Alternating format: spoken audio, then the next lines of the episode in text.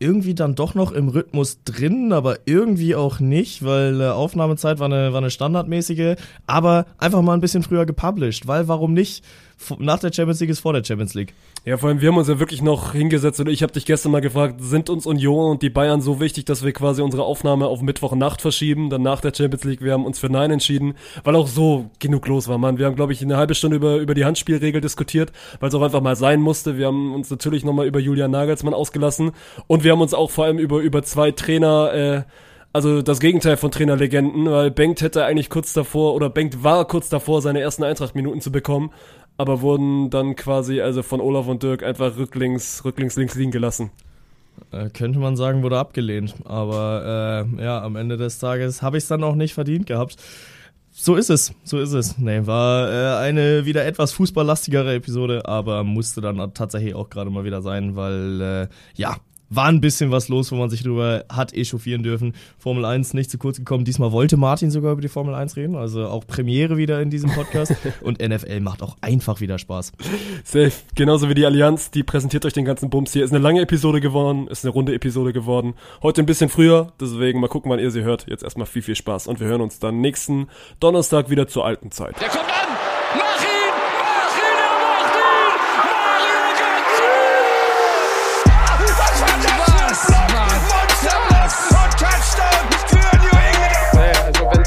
Ist, ich weiß nicht, Digga, soll der Cornflakes 10 gehen, aber noch ein, noch ein, noch ein, yes. noch ein, noch ein!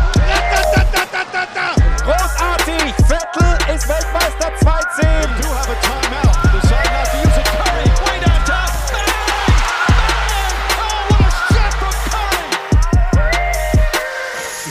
Mittwoch 13.10 Uhr, herzlich willkommen zu einer neuen Folge frisch geschwebeltes Kölsch, die irgendwie heute unter keinem guten Stern steht. Also, wir haben nicht so richtig, wir haben noch nicht so richtig eine Connection banked heute. Ja, ich weiß auch nicht. Also, so vor dem Podcast haben wir auch, glaube ich, zwei Worte miteinander geredet. Also wirklich, äh, äh, ich bin gespannt, was das gibt. Und gerade sagst du dann, ich hätte dir reingeredet, habe ich aber eigentlich gar nicht. Ich glaube, du hast Stimmen in deinem Kopf, Martin. Ja, aber das ist ja eigentlich gut, dass wir vor dem Podcast nicht mehr so viel reden, weil das waren ja quasi unsere Rookie-Mistakes, dass wir unseren Call aufgemacht haben und dann erstmal zehn Minuten gequatscht haben. Jetzt machen wir quasi unseren Call auf.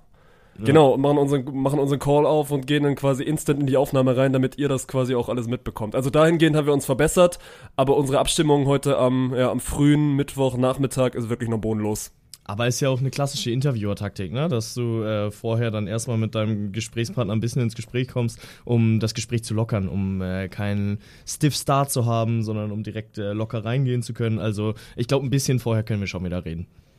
Okay, dann äh, nehmen wir uns das mit fürs nächste Mal. Du hast mich heute sitzen lassen, drei, vier Minuten, weil du aufbauen musstest. Ich habe die Zeit genutzt und äh, habe mir in meinen TikTok-Algorithmus gerade ein Steph Curry-Video reinspielen lassen, wo er fünf Minuten in der Ecke steht, ungeschnitten und einfach fünf Minuten jeden Dreier hintereinander in der Ringöse verschwinden lässt. Und ich denke mir dann immer so, es ist ja nicht das erste Mal, dass ich so ein Video sehe, sondern das gibt's ja schon von dem Jungen einfach 10, 15 Mal. Aber es ist immer wieder, wo ich mir denke, so, also das muss entweder gefaked sein und dann gucke ich es mir aber an und würde mich dann auch mittlerweile so geschult, also ich würde mich so geschult nennen, dass ich das erkennen würde, wenn das geschnitten wäre. Und das ist einfach nicht geschnitten. Und dann, dann sitze ich davor und denke mir so, wie kann das sein, dass dieser Typ fünf Minuten straight up Corner Freeze trifft? Ja, also da dann die erste Frage, in welcher Ecke stand er? Stand er zumindest an dem Korb, auf den er geworfen hat, oder stand er wieder auf der anderen Feldhälfte? er stand zumindest in der rechten, in der rechten Ecke, aber trotzdem so, der wirft da wirklich fünf Minuten hintereinander ja. Bälle, natürlich auch mit seinem Stuff um sich rum, dass er quasi seine Motion nicht verändern muss. Aber das ist geisterkrank. Ja, ja, schon. Also wenn du halt deine Bewegung so perfektioniert hast, dass du das äh, auf den Spot einfach fünf Minuten am Stück so abrufen kannst. Aber hat das Video dann tatsächlich auch fünf Minuten gedauert und du hast fünf Minuten da äh, mit staunendem Mund offen gesessen? Oder? Ich habe ich hab's mir die kompletten fünf Minuten gerade gegeben. Also Video geht fünf Minuten, ich kann es dir schicken und hab mir, also weil du hast mir hier fünf Minuten versetzt, so circa. Ja, Wir hatten 13 Uhr Aufnahmestart und du musstest da noch aufbauen, weil du wieder bei uns im Office bist. Und äh, ich habe mich von Steph Curry einmal quasi befriedigen lassen. Okay, können auch nicht die, meisten von sich behaupten, sich von Steph Curry schon mal befriedigen lassen gehabt zu haben, was auch immer. Ihr wisst, wo ich hin will. Ähm, nur so 70% meine Chance, weil klar, äh, meine Schuld. Ich hätte mich äh, früher drum kümmern können. Ist komplett richtig, dass ich jetzt zu spät bin. Aber Fairerweise muss man sagen, das Mikrofon war nicht mehr so aufgebaut, wie ich es zurückgelassen habe, denn Eintracht-Pressekonferenz äh, ist am Freitag gewesen und dafür wurde auch mein Mikro inklusive Mikroständer benutzt. Ähm, ich nenne es jetzt mein Mikro, also ich ich benutze das Spontent-Mikro, von daher. Aber das Mikro, was ich immer zum Aufnehmen benutze. Ähm, und die Eintracht, vielleicht auch ein gutes Thema, um reinzukommen. Denn ich habe heute in unserer WhatsApp-Gruppe gesehen, Martin Müdi Spontent, wie du in meinem Handy eingespeichert bist, wurde tatsächlich hinzugefügt in die Ist das dein Ernst? Ich heiße bei dir Martin Müdi Spontent? Bro, ich dachte, wir wären auf einer anderen Ebene. Ja, also das Ding ist, wann veränderst du die Namen, die du im Handy eingespeichert hast? Weil du speicherst die ja einmal am Anfang ein und sorry, aber dann verändere ich es nicht mehr. Ja, ich habe mir nämlich in Timmendorf von Yannick, also von unserem, ja, ich hatte ihn Yannick Spontent eingespeichert und der hat sich dann mein Handy genommen und meinte, ja, wir sind jetzt mittlerweile auf einer anderen Ebene und er wurde jetzt quasi zu, zu Yannick umgespeichert. Das Ding ist aber, Yannick davor war normal der König bei mir, der einfach nur Yannick hieß. Jetzt ja. hieß Yannick, also Yannick heißt jetzt der König und Yannick Spontent ist jetzt Yannick und dass ich bei dir jetzt mittlerweile noch als Martin Müdi Spontent drin stehe, ist, äh, ist eine halbe Farce. Weil du stehst ja, bei gut. mir ganz mal als Bank drin. Ja, aber dann muss ich fairerweise auch sagen, dann liegt es ja ein bisschen noch an dir. Weil, also Yannick musste sich ja dein Handy schnappen, um bei dir im Handy das Ding um, um, umzubenennen. Und dann könntest du auch einfach mal an mein Handy nehmen, äh, gehen und äh, dir einen vernünftigen Namen für dich eintragen. Aber tendenziell, da muss schon noch mehr als Martin stehen, weil, also bei aller Liebe, die ich dir gegenüber empfinde, Martin ist schon ein sehr generischer Name. Echt? Wie viele Martins hast denn du in deinem Handy? Oh, mindestens drei. Echt jetzt? Ja, schon. Oh, nee. Ansonsten ist immer, also Martin ist jetzt ja kein 0815-Name, würde ich mal sagen. Also bankt schon, schon gar nicht, aber. Ja. ja, also nicht mehr vielleicht. So Martin ist ja eher mal ein Name, der äh, Richtung Ü, inzwischen wahrscheinlich Ü55 äh, noch beliebter war, aber ja. Boah, weiß ich, wann, wann kommt Martin wieder? Weil es gab ja mal so eine Zeit, da, da sind so die ganzen Karls wiedergekommen. Und äh, wann, wann kommt Martin wieder? Wenn, wenn ich glaube, Martin braucht bist? noch ein bisschen. Martin braucht noch. Ich habe ja einen zweiten Namen, ist ja Noah. Ich wollte auch lange einfach Noah. Ich finde Noah einen geilen Namen. Aber Noah ist ja mittlerweile voll wieder im Kommen. Ich glaube, Noah war jetzt ja. auch die letzten zehn Jahre so der beliebteste Jungname. Und meine Eltern waren dann quasi einfach nur, also waren damals noch nicht Mainstream, als sie mich dann quasi Noah genannt haben. Trendsetter bei Martin weiß ich nicht. Bei Martin weiß ich nicht, ob das, also es wird safe nochmal kommen, weil das ja dann immer dieses Retro-Ding, dass alles irgendwann wiederkommt. Aber ja. ich glaube, das braucht noch so 20, 30 Jahre. Oh, aber dann äh, komm, machen wir heute zweites Vornamensdropping, weil ich habe ja auch einen, äh, Ole. Aber muss ich sagen, mit Ole identifiziere ich mich gar nicht. Also den Ole in meinem Leben habe ich relativ schnell umgebracht und äh, ihn im Keller vergraben und nie wieder rausgelassen. Weil äh, du kannst mich mit Ole ansprechen und ich werde mich nicht umdrehen und ich werde überhaupt nicht realisieren, dass du mich meinen würdest. Immer wenn irgendjemand dann meinen Ausweis sieht und dann denkt, nee, voll der Scheißname, ich äh, kann den nicht aussprechen, darf ich dich Ole nennen? Sag ich auch mal, ja, probier's, aber also es wird halt nicht funktionieren wer kann denn bitte schön Bengt nicht aussprechen? Also ist jetzt ein, ein sagen wir mal, in Süddeutschland oder gerade nicht in Norddeutschland ein, ein unorthodoxer Name. Wobei Bengt Ole klingt auch wirklich wie das letzte Nordlicht. Also Gigi ja, an deine schon. Eltern. Mhm. Aber Bengt ist jetzt ja nicht so schwierig zum Aussprechen oder Schreiben. Ja, vom Ding her nicht, aber es ist halt ungewohnt, ne? So Leute ja, kommen stimmt. damit äh, nicht zurecht, wenn sie neue Dinge erfahren, die sie noch niemals in ihrem Leben gehört haben. Aber wir arbeiten dran. Also perspektivisch werden dann auch mal Menschen irgendwann meinen Namen aussprechen können. Da bin ich mir sicher. Wir waren bei der Eintracht oder du wolltest die Eintracht reinbringen. Äh, erste Frage, ich habe nicht gucken können, weil ich auf einer Hochzeit war.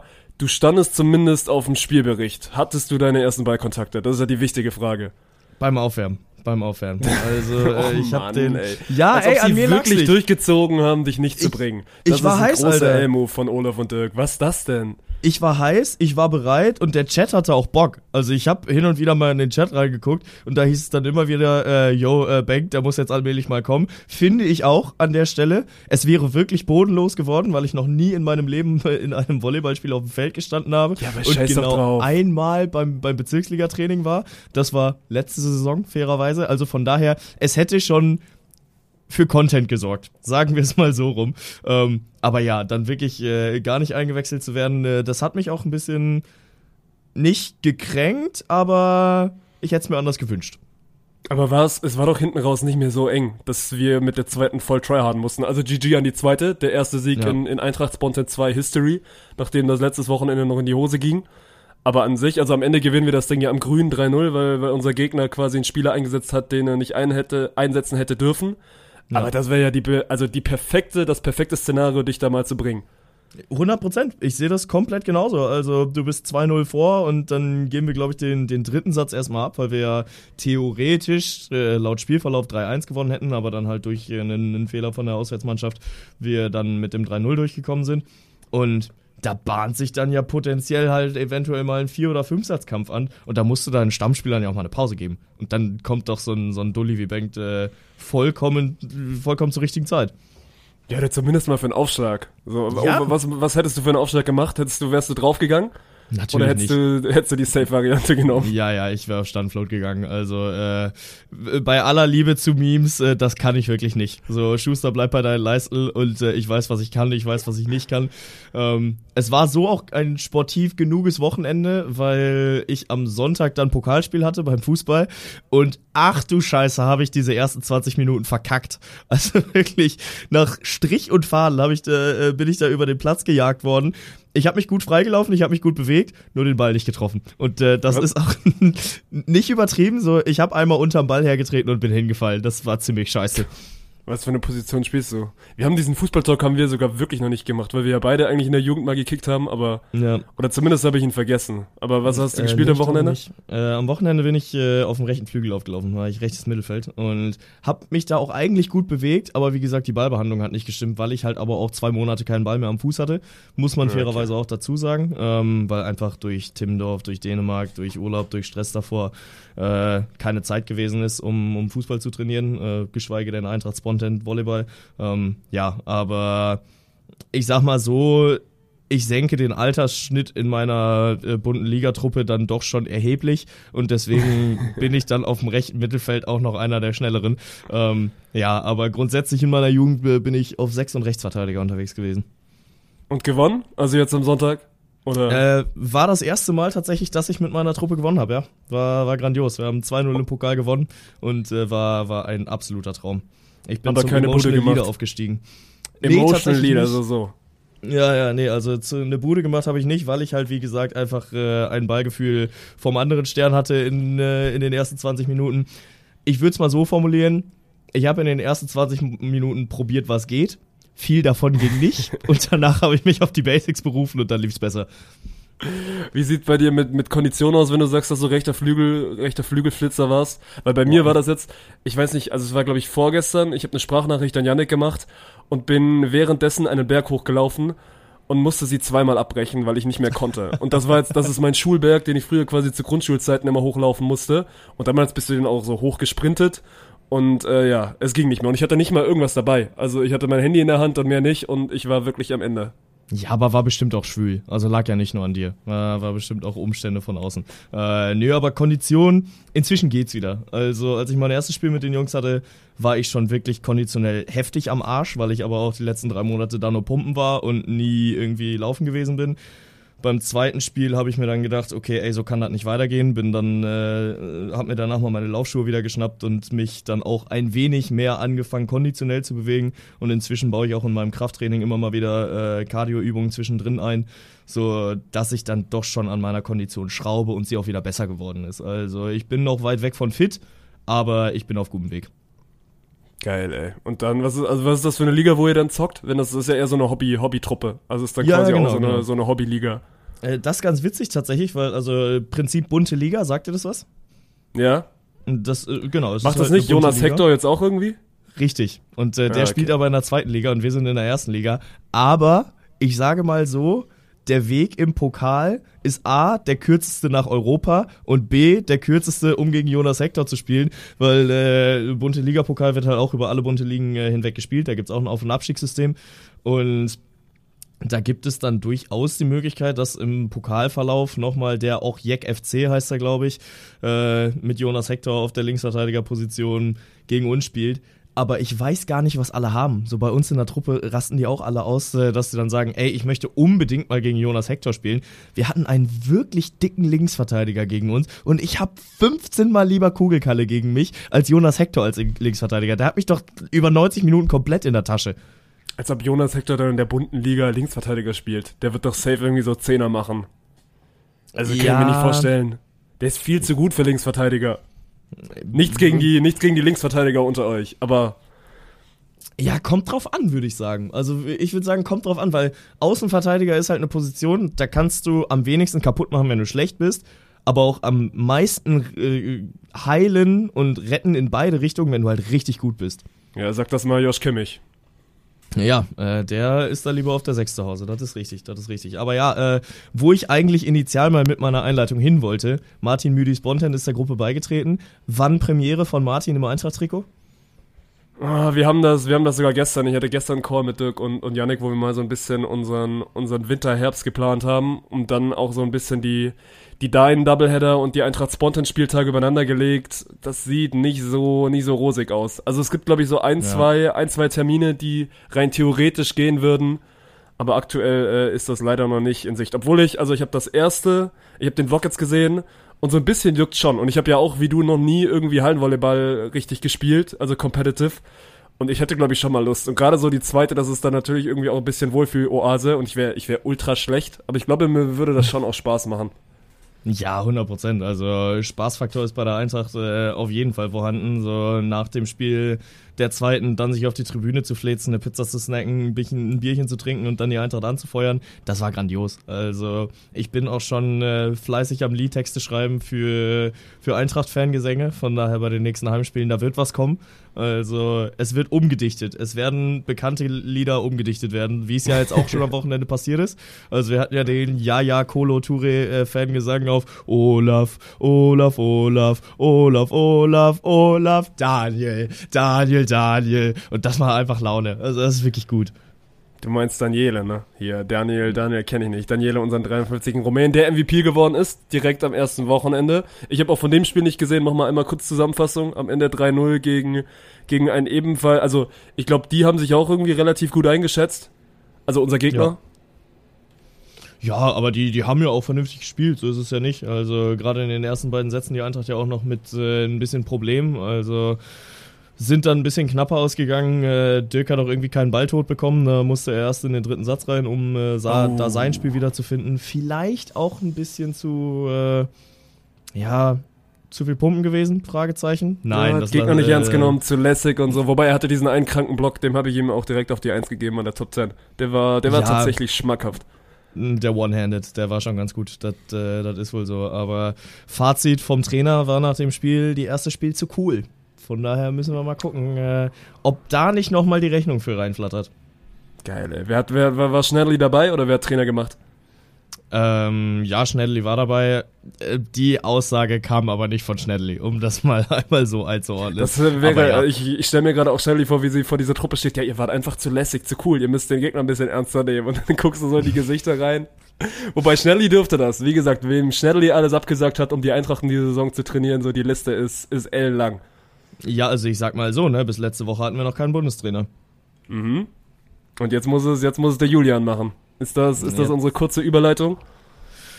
Ja, doch, komm, das ja, kann wir müssen, wir müssen kurz nochmal, wir müssen kurz nochmal drüber reden. Wir haben ja letzte Woche schon eigentlich unsere, unsere Gedanken zum, zum Bundestrainer mit euch geteilt. Ich finde, ich bleib dabei, ich finde Julian Nagelsmann ist rein sportlich die beste Lösung, die du aktuell kriegen kannst, wenn Kloppo nicht will oder Kloppo noch Vertrag in Liverpool hat.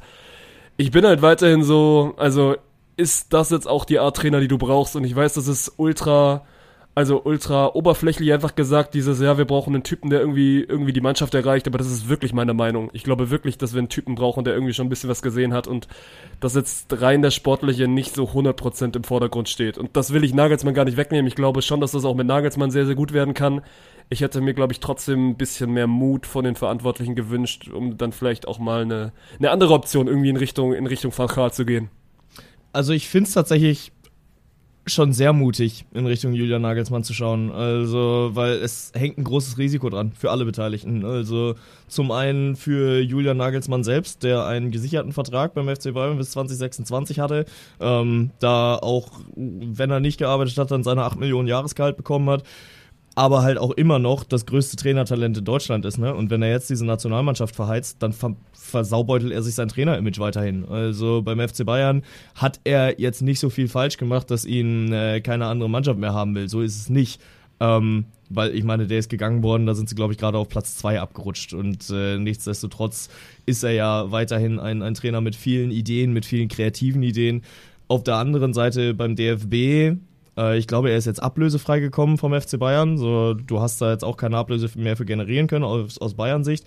Aber aus DFB-Seiten, ja, weiß ich halt nicht, ob so ein Julian Nagelsmann die Truppe erreicht. Ich weiß nicht, wie Julian Nagelsmann jetzt äh, nach dem Bayern aus mit der Bayern-Dynastie beim äh, DFB weiterhin zusammenarbeiten kann und wird.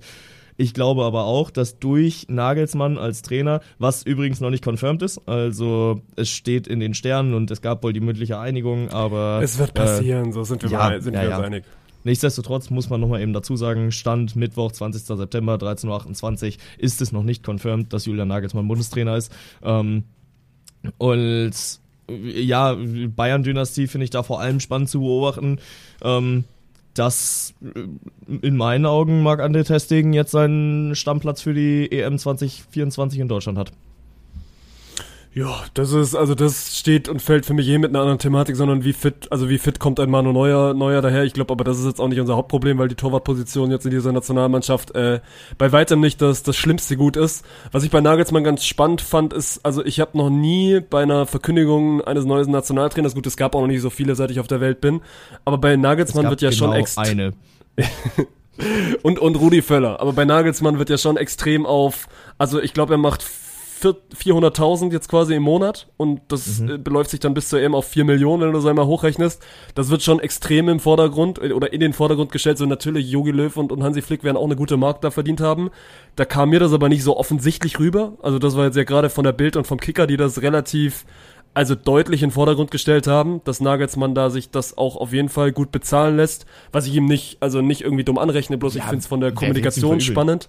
Nö, überhaupt nicht. Der hätte, glaube ich, bei Bayern, wenn er nichts macht fürs Nichtstun, noch 20 Millionen kassiert jetzt bis 2026, weil sie ihn damals ja, ja quasi rausgeschmissen haben. Und was ich dann schon auch noch spannend finde, ist, also Nagelsmann hat einen Vertrag bis 2024 und so wie sich das aktuell liest, macht er danach, also außer sie werden jetzt Europameister, was ich aktuell nicht glaube, macht er danach aber auf keinen Fall weiter, weil und da äh, bin ich ja dann auch eher so auch früh bei diesem Gedanken gewesen. Ich glaube nicht, dass Nagelsmann jetzt mit 36 Bock hat, äh, die nächsten zehn Jahre Nationalmannschaft zu coachen, weil das ja dann schon, also Nagelsmann ist schon jemand, der dann Woche für Woche seine Challenges braucht und dann eher mit einem, oder ich sehe ihn eher bei so einem, bei so einem Vereinsteam. Das find, deswegen finde ich es dann auch noch doppelt spannend, dass man sagt, gut, man gibt ihm jetzt diese zehn Monate bis zur EM. Weil, wenn du eh nach dieser Logik gehst, so wir machen jetzt erstmal nur für zehn Monate, dann sind wir wieder beim, bei, einem, bei einem Typ von Karl, der dann einfach so jetzt einmal Feuerwehrmann ja. ist, also Feuerwehrmann im positiven Sinne, sich irgendwie auf dieses eine Event zu spezialisieren. Und deswegen finde ich es von der, von der Herangehensweise irgendwie spannend, ja, gut, also bei Van Gaal ist natürlich auch ein bisschen das Thema, äh, das hatten wir letzte Woche noch gar nicht beleuchtet, der war ja damals äh, von der Elftal selbst zurückgetreten, also als holländischer Nationaltrainer hat er selbst hingeschmissen, weil er Krebs hatte und äh, aus gesundheitlichen Gründen nicht mehr konnte und man deshalb auch gar nicht weiß, okay, inwie inwiefern wäre das überhaupt realistisch gewesen, dass ein Louis van Gaal da kommt. Ähm, auf der anderen Seite, wenn es einen Trainer gibt, der den äh, FIFA-Karrieremodus-Weg geht und Vereinstrainer und Nationaltrainer gleichzeitig macht, dann würde ich das einem Julian Nagelsmann zutrauen. Weil also der gibt mir so eine Workaholic-Vibes, dass er den Fußball so sehr liebt, dass er 24-7 damit beschäftigt sein will und dann halt auch in den Länderspielpausen, wo sind wir ehrlich, du beim FC Bayern sowieso kein Training machen kannst. Also da hast du dann halt vielleicht noch deine vier, fünf Spieler, die gerade im Aufbautraining sind, die dann nicht mit irgendeiner Nationalmannschaft unterwegs sind. Aber ansonsten hast du ja den ganzen Kader, der irgendwo in Nationalmannschaften verwurstelt ist. Und von daher, ähm, ja, keine Ahnung, wäre das eine Möglichkeit aber ich glaube auch nicht, dass es eine, eine, perspektivische Lösung ist. Und dann frage ich mich wirklich, wo der Benefit für alle Leute ist. Weil, also klar, die Möglichkeit besteht, dass Julian Nagelsmann die, die Mannschaft erreicht. Ich glaube, sein Spielstil ist zu komplex, um den innerhalb der Kürze der Zeit einer, einer Nationalmannschaft einzubläuen, die aus allen Teilen der Welt zusammenkommt. Und Deswegen kann das, kann das schwierig werden, aber es ist allemal ein Übertreib jetzt mal nicht aus allen, also aus allen Teilen der Welt, da sind ja immer noch schon viele Bayern-Spieler dabei. Und nochmal, ich bin, also dass er sportlich der Beste ist, dazu stehe ich. Ich glaube schon, dass das funktionieren kann, wenn, also, wenn sie es hinkriegen, wenn, wenn dieses Sportliche wirklich nur das Sportliche ist, was dieser Truppe gerade fehlt, das bezweifle ich halt, dass es nur das Sportliche ist, sondern dass das auch hier, vor allem Buschi würde jetzt sagen, zwischen den Ohren stattfindet. Aber ich bin gespannt. Also ich bin, man gibt ihm jetzt hier, glaube ich, erstmal so diese ersten drei Länderspiele, die aktuell schon feststehen gegen, gegen die USA, Mexiko und, und Österreich, wo ich mich ja schon letzte Woche wieder drüber aufgeregt habe, dass quasi in drei Wochen schon wieder Länderspielpause ist. Und Nicht dann, glaube ich, wird man, also genau, ohne quasi, streicht das quasi. Und dann wird man, glaube ich, auch schon relativ schnell einen Weg hoffentlich sehen, wie das, wie das, wie das gehen soll. Weil, also ich bin gespannt, wie es, wie es gerade mit den ganzen Bayern-Spielern macht. Also, ob er da die Bayern-Achse Achse jetzt wieder aufbaut. Ich bin sehr, sehr gespannt, was er mit Josh Kimmich macht. Für mich ist weiterhin Kimmich ja. so ein bisschen. Also, bitte geh den Weg eines Philipp Lahm, weil Lahm auch viel Sechster spielen wollte und dann 2014 äh, dann aber auch wieder Außenverteidiger war und wir auch dank eines Philipp Lahm Weltmeister geworden sind. Ich sage jetzt nicht, dass wir mit, mit Kimmich Europameister werden, wenn er, wenn er Rechtsverteidiger spielt. Aber ich sehe da einfach mehr, weil unser, unser Zentrum sehr, sehr gut besetzt ist. Aber das sind dann alles Themen, die wir, die wir dann noch in Richtung EM diskutieren können. Ich finde Nagelsmann spannend und äh, ja, ich werde mir auf jeden Fall die nächsten Länderspiele angucken. Das, da hat mich der DFB schon mal wieder gekriegt. Ja, ist gut. Also ich äh, freue mich vor allem auf die Kimmich-Diskussion, weil da habe ich eine grundlegend andere Meinung. Aber nichtsdestotrotz äh, ist das ein Thema, das können wir schieben. Äh, dass Nagelsmann noch nicht bestätigt ist, hat vor allem äh, ein gewisser Member der Taskforce. Ich finde das immer noch so witzig, ne, über den DFB mit dieser Taskforce zu reden, wo auch einfach überhaupt nicht klar ist, was die macht. Ja, weil es äh, auch nicht nach außen kommuniziert werden soll, wofür diese Taskforce zuständig ist. Aber ich finde den Namen einfach herrlich. Ähm, ja, aber Taskforce-Mitglied Hans-Joachim Watz Watzke hat dann gestern im Zuge des Champions League Spiels gegen Paris Saint-Germain gesagt, nee, nee, äh, hier unser Rat hat noch gar nicht getagt und deswegen kann es noch gar keine Entscheidung geben und äh, wir verkünden es dann, wenn es äh, soweit ist. Aber wir wollen schon auch gesettelt in die USA reisen und von daher äh, ja, ist das vielleicht auch so eine Überleitung, so eine kleine Überleitung, die wir in Richtung Champions League finden. Und eine Überschrift, die ich über dieses Spiel setzen muss äh, und möchte, ist, der Dortmunder Angsthasenfußball hält Einzug in der Champions League. Könntest du, ich habe dich schon mal in Richtung Bildzeitung tituliert. Also du wirst ja gut mit diesen, mit diesen Überschriften, die so ein bisschen ja, catchy ja. sein sollen. Auf der anderen Seite, was hast du anders erwartet? Also was hast du anders? Ja, hast du wirklich erwartet, dass sie jetzt da in, in Paris groß aufspielen und dann plötzlich offensiven Hurra-Fußball spielen? Also für mich war es genau das Dortmunder Spiel, was was aktuell eben drin ist. Und ich habe es mir dann auch bis zum, bis zum 2-0 angeguckt und danach habe ich Ted Lasso weitergeschaut. Ich bin so drin gerade, wer mich spoilert einer. Ich liebe diese Serie. Ich bin jetzt Staffel 3 und äh, bin fast ein bisschen traurig, dass es danach nicht weitergehen wird. Auf jeden Fall bis zum 2-0 das ist aktuell einfach, was Dortmund spielen kann. Wir können uns gleich auf jeden Fall über den Elfmeter unterhalten. Da war es generell bodenlos an diesem Wochenende. Aber ansonsten, ja. mein Gott, Paris ist einfach gerade eine andere Hausnummer. Ja, ist es. Und ja, es ist die Herangehensweise, mit der Borussia Dortmund am ehesten zu einem Punkterfolg in Paris gekommen wäre. Unterschreibe ich. Nichtsdestotrotz kann und darf es nicht dieser Anspruch von Borussia Dortmund sein, vor allem wenn du mal guckst, wo die herkommen. Also schau dir mal an, boah, wann war das? Ich glaube, das war während Corona, als Dortmund gegen Paris im äh, Champions League Achtelfinale gespielt hat und Erling Haaland da noch eine Bude eingeschenkt hat, äh, dann äh, ja geslidet ist auf seinen, oder war das Achtelfinale? Ich glaube, war, war Gruppenphase, aber ist auch egal. Also Erling Haaland äh, macht dann seinen, seinen Om-Jubel und äh, wird danach von Mbappé und Co. gemockt, weil äh, sie dann halt das Rückspiel gewonnen haben. Ähm, ja, aber nichtsdestotrotz war das halt eine komplett andere Truppe, die auch viel mutiger gespielt hat, die sich zugetraut hat, mit der Elite von Europas Spitzenfußball mitzuspielen und Jetzt läufst du da mit einer Fünferkette auf, die es gut gemacht hat. Das äh, möchte ich nicht, möchte ich nicht irgendwie äh, kleinreden in ihren defensiven Aufgaben. Aber nach vorne kam da absolut nichts. Passquoten jenseits von Gut und Böse und äh, keine Ahnung, so mit, mit 60 Prozent in der ersten Halbzeit gewinnst du halt keinen Blumentopf.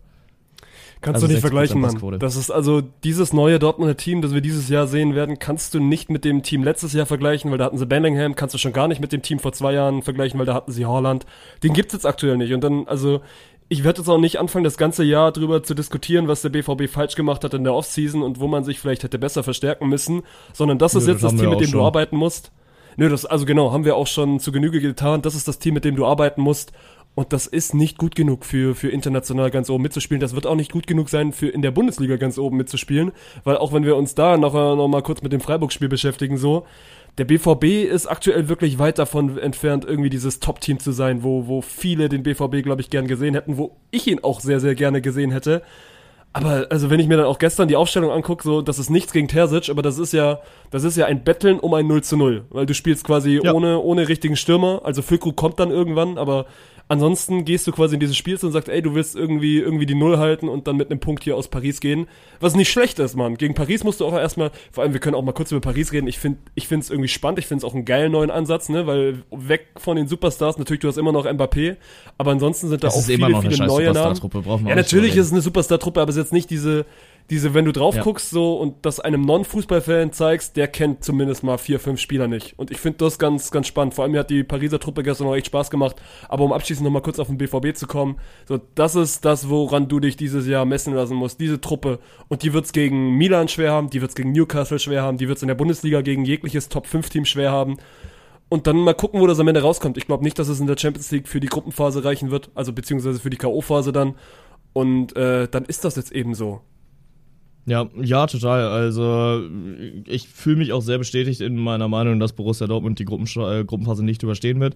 Ähm, muss aber auch sagen, das ist Kritik, die sich nicht nur in Richtung Edin Terzic äh, dreht, sondern halt auch in Richtung des kompletten Führungsstabs von, von Borussia Dortmund, weil auch Sebastian Kehl stellt sich vor dem Spiel im Interview dahin und äh, sagt, ja, also mit einem Punkt wäre ich heute schon klar zufrieden. Ne? Und da siehst du halt einfach raus, okay, yo, wir versuchen es gar nicht. Und Steilpässe nach vorne werden überhaupt nicht konsequent gespielt. Dann, also es ist halt Prinzip Hoffnung. So, du hast hinten drin deine drei Hühn, deine drei angestammten Innenverteidiger. Ähm, Nico Schlotterbeck habe ich letzte Woche sehr geflamed für seinen Auftritt in der Nationalmannschaft, aber muss ihn dann diese Woche äh, entsprechend loben, weil er hat es auf der linken Innenverteidigerposition sehr gut gemacht, muss ich sagen. Äh, seine Tackles haben mir sehr gut gefallen und grundsätzlich auch die, die Außenverteidigung aus Riasson und Wolf. Ähm, kann man kritisch sehen, aber ich fand, das haben die eigentlich sehr gut gemacht. Also klar, ein, Wolf wurde dann von Mbappé halt auch mal in die, in die Hosentasche gesteckt, aber nichtsdestotrotz, an Wolf kam er vorbei, dahinter hat Süle gewartet und Süle hat ihn abgekocht. Also das Prinzip hat grundsätzlich funktioniert aber du hast es halt überhaupt nicht irgendwie geschafft, aus dem Mittelfeld Druck nach vorne zu bekommen. Und äh, da muss Dortmund dran arbeiten. Klar, ein Ausfall von Marcel Sabitzer dann nach 20 Minuten hat dem, dem Spiel nicht zwingend geholfen, aber es hat auch ehrlich gesagt keinen Abriss getan. So, ob du da jetzt ja, aber das Sabitzer ist schon nochmal wichtig, dass du es ansprichst. Also wenn dir nach 20 Minuten dein, dein Mittelfeldmotor rausbricht, dann ist das schon auch nochmal. Also deswegen, ich will gar nicht zu sehr auf den BVB draufhauen, weil die hatten, also hatten auch schon einfachere Tage. Ich finde den Sabitzer, also den Sabitzer-Ausfall muss man auf jeden Fall erwähnen. Also das ja. macht ja mit jedem Team was, wenn dir da plötzlich dein, ich will jetzt nicht sagen dein Herz, aber Sabitzer ist schon, schon wichtig für die Truppe oder kann wichtig sein, deswegen. Und zu dem Mbappé-Tag, ich fand, den haben sie wirklich, also für Mbappé-Verhältnisse gut in, in Griff bekommen. Und das ist auch nicht selbstverständlich. Ja, ja, also es ist nicht, es ist nicht alles schlecht bei Dortmund, man hat in Paris verloren, man hat auch nur 2-0 verloren und hatte dann gerade nach dem 2-0 auch offensiv ein bisschen was noch, noch zu bieten. Ja. Aber es, also es ist nicht mehr der BVB vom letzten Jahr und es ist schon gar nicht der BVB von vor zwei Jahren und da müssen sich, glaube ich, alle Dortmunder relativ, relativ schleunig dran gewöhnen. Äh, das ist vielleicht auch eine, eine gute Szene, um einmal die, das Paradigma zu wechseln und äh, auf Paris zu gucken. Ich äh, hätte sehr spannend äh, gefunden zu sehen, wie sich das Spiel entwickelt hätte, wenn Vitinias Postenschuss in der, in der ersten Halbzeit drin gewesen wäre, weil Borussia Dortmund ist ja spätestens nach dem 2-0 ein bisschen mutiger geworden. Also erst gab es den Elfmeter, über den wir gleich auf jeden Fall noch reden müssen. Ähm, und danach gab es nochmal einen Treffer. Äh, an den zweiten kann ich mich gerade ehrlich gesagt gar nicht mehr erinnern. Aber ist auch egal. So, aber nach dem 2-0 wird, Dortmund äh, ein bisschen offensiver, versucht ein bisschen mehr. Aber wenn dieser Treffer dann schon in der ersten Halbzeit fällt, dann merkt Dortmund, okay, so geht's nicht weiter und dann äh, gibt's vielleicht in der Pause dann auch schon die eine oder andere Anpassung. Und das kann was mit der Mannschaft machen, aber Vitinha auch dahingehend einfach ein gutes Stichwort, weil du dieses Mittelfeld angesprochen hast, das hat mir so unfassbar gut gefallen. Also, das waren Ugarte, Saire Emery und Vitinha, ein komplett ausgewechseltes Mittelfeld, wenn du äh, das mit dem PSG-Mittelfeld äh, aus, aus der letzten Saison vergleichst, aber die spielen unbeschwert, die spielen befreit. Ähm, die komplettieren sich und das ist einfach ein unsagbar geiles Trio da im Mittelfeld. Hört sich geil an. Ich will jetzt gar nicht so viel über Paris reden, weil am Ende das dann auch nicht unser, unser Steckenpferd ist, was trotzdem auch nicht, nicht, also zu kurz kommen darf. Das ist auch schon irgendwie ein Umbruch, der aber trotzdem 100% an Mbappé hält, weil das, glaube ich, gestern in der Übertragung 28 Mal von, von Jonas Friedrich kam. Von wegen, dass sie, glaube ich, mit Mbappé, also Mbappé spielt oder schießt sieben Tore von den zehn, wo er spielt. Ja. Also macht quasi 70%, 70% offensiv aus. Und wenn der nicht dabei ist, dann ist dieses neue PSG-Konstrukt schon auch noch sehr, sehr wackelig. Und trotzdem, mir gefällt das sehr, sehr gut. Ich glaube, hier, hier der Franzose ist 17. Was ich mit 17 gemacht habe, will ich euch gar nicht erzählen so. Und er spielt das so abgezockt darunter.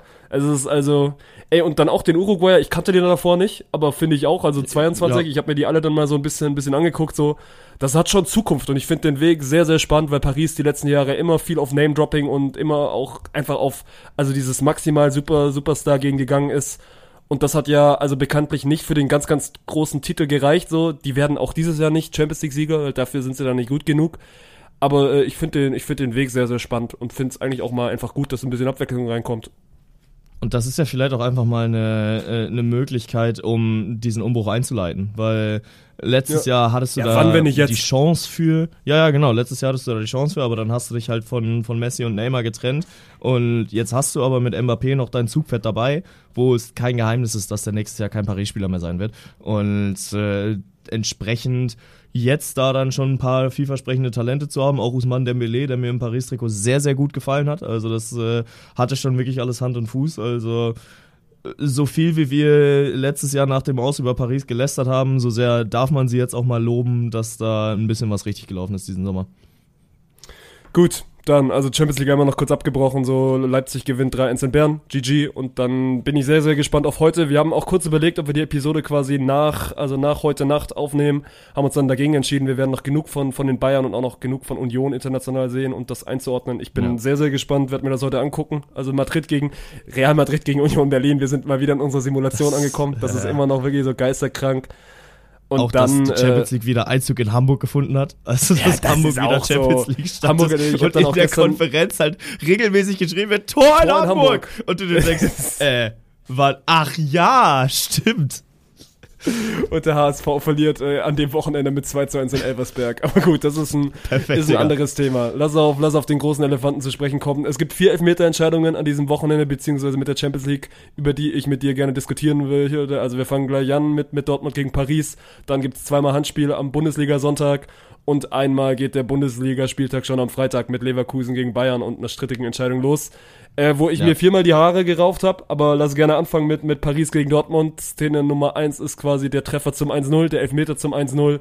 Süle bekommt den Ball aus 50 Zentimetern an die Hand geschossen und es gibt Elfmeter, wo du mir, glaube ich, nee, ich habe dir, ich habe dir relativ schnell bei WhatsApp geschrieben, dass es einfach wieder der UEFA ja. Classic ist, weil ich in der Champions League schon immer, also da werden Sachen in eine Richtung entschieden, gerade was Handspiel angeht, was an Lächerlichkeit oftmals nicht zu überbieten ist. Ja, und grundsätzlich fand ich es halt auch so irre, weil es gab ja zwei VAR-Situationen, beide gegen äh, Niklas Süle und ich finde beide ziemlich vergleichbar, wenn ich ehrlich bin. Also, weil in der ersten ist es, glaube ich, Kolomuani, der irgendwie im Getümmel dann den Ball in Richtung äh, Niklas Süles Arm bekommt. Der ist aber genauso weit weg wie bei der zweiten Situation. Erste gibt's VAR-Überprüfung und keine Elfmeter. Und dann die zweite Situation ist es dann Mbappé, glaube ich, der Süle dann aus 50 Zentimetern anschießt. Und da ist es dann plötzlich Elfmeter. Also der Arm hängt neben seinem Körper runter. Süle geht in die Grätsche rein. Mbappé, ja, lässt ihn stehen und schießt dann halt. Aber wo kommen wir denn dahin, wenn das ein Elfmeter ist? So läuft es dann darauf hinaus, dass wir alle wieder mit äh, Armen hinterm Rücken im 16er rumrennen müssen und eigentlich schon wieder mit amputierten Armen spielen müssen. Ähm, ich verstehe nicht, wie du als Schiedsrichter da auf die Idee kommen kannst, yo, das ist jetzt ein Elfmeter. Und wie du dann von außen sagen kannst, ja, also hundertprozentige Fehlentscheidung ist es nicht. Das ist eine bodenlose Frechheit. Ja, für mich hat sich halt wirklich, also in dem Live-Moment hat sich's angefühlt, so wie ausgleichende Gerechtigkeit. Also er sagt in Halbzeit 1 pfeife ich ihn nicht und jetzt pfeife ich ihn halt, was also natürlich die vollkommen falsche Herangehensweise ist, weil es ist zweimal obviously kein Elfmeter, so was soll Süle denn machen? Er zieht den Arm ja sogar weg ja. und es sind wirklich 50 Zentimeter, also das ist nicht übertrieben. Und dann, also für Dortmund ist das so unfassbar bitter, weil deswegen geht ja halt das Spiel flöten. Wenn, wenn du das irgendwie in der Anfangsphase überstehst, so, und wir haben gerade schon die Herangehensweise besprochen, so 0-0 ist das Ziel gewesen. Und dann kriegst du so einen Elfmeter gegen dich, dann, dann macht die Sache auch nicht einfacher. Ich bin sehr, sehr gespannt, wie es die UEFA jetzt generell in dieser Saison herhandhabt, weil es war ja auch schon so, dass letzte Saison auf internationaler Ebene Handspiele deutlich komischer, sage ich mal, gepfiffen worden sind. Also dass dafür deutlich weniger dann auch häufig mal äh, ein Strafstoß äh, ausgesprochen worden ist. Und damals gab es schon den Aufschrei, gerade auch von den Vereinen, dass das nicht geht, so. Das ist dann irgendwie auch ja. zu Hanebüchen zu sagen, ja gut, wir machen jetzt aus jeder Kleinigkeit irgendwie was Großes. Und äh, das hat sich am ersten Spieltag schon wieder direkt äh, in eine andere Richtung entwickelt, was ich sehr, sehr schade finde. Ja, ist ja auch schon wieder sowas, was äh, auch mindestens 17 Mal äh, seinen Platz in der Übertragung gefunden hat. Ja, ja, die UEFA ist ja strenger. Die UEFA ist ja strenger. Ja, aber warum? Jeder Moderator also, dann sehr stolz ins, ins Mikro gesagt hat, ja, es, es ergibt überhaupt keinen Sinn. Ähm, und ich verstehe auch nicht, wieso wir uns überhaupt darüber unterhalten müssen. So, ganz ehrlich, wenn ich dir eine Regel formulieren muss für, fürs Handspiel, eine bewusste Vorteilserschaffung mit der Hand. Das ist ein Handelfmeter. Aber wenn deine, deine Hand dann halt irgendwo rumbaumelt, ja mein Gott, du hast halt Arme. Aber wenn du es nicht mal versuchst, diesen Ball mit dem Arm zu spielen, dann kann jeder Stürmer jetzt einfach da drauf gehen, dir diesen Ball gegen den Arm zu kloppen und am Ende gibt's Elfmeter. Also auf UEFA-Ebene ist das so. Wobei ich fand deine, deine, also deine Regel gerade ganz spannend, weil das ist wieder die perfekte Überleitung zum, zum Sonntag in der Bundesliga. Da gibt es Rot und Elfmeter für eben genau das, weil der Schiedsrichter das gesehen hat. Also wir sind jetzt bei Darmstadt gegen Gladbach, wo Darmstadt zu dem Zeitpunkt 3-0 führt. Kurz davor ist quasi die, die ersten drei Punkte in der neuen Bundesliga-Saison zu holen. Und ich muss euch nicht erzählen, wie wichtig äh, drei Punkte für Darmstadt sind. Die brauchen jeden Einzelnen ja. in dieser Saison. Und äh, das ist also, wenn wir, wenn wir in, in Paris über Bodenlosigkeit gesprochen haben, dann ist das wirklich, also an Frechheit nicht zu überbieten, für was es da elf Meter und Rot gibt, mit dem Hintergedanken so, du musst doch als Schiedsrichter wissen, so. Und dann, also er begründet das nach dem Spiel auch mit, mit, also einfach mit der Regel, dass das irgendwo in einem Paragraphgesetzbuch drin steht, also mich hast du wirklich in der Szene komplett verloren, weil, äh, also man muss es selber gesehen haben, es ist, es ist äh, der Fall, dass Maglika oder Maglica, keine Ahnung, wie man den ausspricht, kommt sogar vom VfB, also ist eigentlich ein guter Junge, von hinten irgendwie dann probiert, äh, dem Gladbacher den Ball anscheinend mit der, mit der Hand den irgendwie wegzuspitzeln. Man sieht es auf den TV-Bildern nicht zu 100 Prozent, also keiner kann mir erzählen, dass er anhand dieser Bilder klar sagen kann, dass das eine rote Karte ist. Der Schiedsrichter sieht es obviously auf dem Feld auch nicht und wird dann nach draußen zitiert und dann nimmt dieses Spiel einen, einen Lauf. Ich will mir gar nicht vorstellen, wenn das irgendwie mit dem VfB passiert wäre. Ich glaube, ja, also Schiedsrichter sind auch Menschen und machen Fehler, aber, aber das darf nicht passieren. Ja, und äh, dieser eine Punkt, den du dabei ansprichst, äh, dass man es halt einfach nicht auflösen kann. Also du kannst nicht sehen, ob diese Hand da überhaupt am Ball ist. Und grundsätzlich, wenn es Handspiel ist, ist es rot. Da bin ich dabei und äh, das ist regeltechnisch so festgelegt Safe. und das ist eine Safe. sinnvolle Regel. Wenn du mit deiner Hand eine, eine Notbremse ziehst, ist es eine rote Karte. Das äh, hat Luis Suarez 2010 im WM-Finale äh, auch festgestellt. Weniger schmerzlich, weil seine Truppe damit äh, ins Finale eingezogen ist. Ähm, aber nee, ins, ins Halbfinale einge, eingezogen ist. Ähm, nichtsdestotrotz ging es am Ende darum, dass du halt einfach überhaupt nicht siehst, ob Maglica, äh, ich glaube, es war Chwankara, der sich den Ball erstmal sagenhaft schlecht vorlegt, den dann versuchte mit dem, mit dem Knie irgendwie mitzunehmen. Und dadurch, dass du es nicht mal sehen kannst, hat diese potenzielle Berührung auch einfach überhaupt keinen Einfluss auf die, auf die Bewegung des Balles. Und das finde ich, ist halt einfach so, so unfassbar irre. Niemand will diesen Elfmeter haben, nur irgendjemand in Kölner Keller Gladbach hat will den nicht mehr Gladbach, wollte gerade sagen, ja? nicht mal Gladbach will den Elfmeter haben. Das ist ja auch nicht die Situation gewesen, dass du dann die komplette Gladbacher Bank hast, die irgendwie aufspringt und Elfmeter fordert, sondern alle gucken sich an diesem Stadion an und denken so, hä? Also was ist jetzt passiert? Und dann sage ich auch, also ich glaube, es ist am Ende Timo Gerach gewesen, der hat noch nicht so viele Bundesligaspiele gepfiffen. Das ist mir dann auch einfach wirklich zu wenig, zu wenig Fingerspitzengefühl, weil du musst doch wissen, was das für eine, also für eine beeinträchtigende Entscheidung ist, die du da triffst. Rot plus Elfmeter, der Elfmeter wird sogar zusätzlich noch verschossen, also es hätte durchaus noch schlimmer kommen können. Aber also komplett aus dem Nichts so eine Entscheidung zu fällen, so, da verstehe ich doch. Du machst doch auch selber als Schiedsrichter einfach einen riesen Fass auf. Du musst doch so wissen, ja. ey, wenn ich dir nicht pfeife, es passiert nichts. Es passiert wirklich überhaupt nichts und, und sich da dann irgendwie, also ich will gar nicht sagen, dass er sich in den Mittelpunkt stellt, sondern einfach das Spiel so kaputt zu pfeifen, finde ich, fand ich in dem Fall echt schade, weil sich Darmstadt die drei Punkte auf jeden Fall äh, verdient hätte. Timo Gerach werfe ich es gar nicht vor.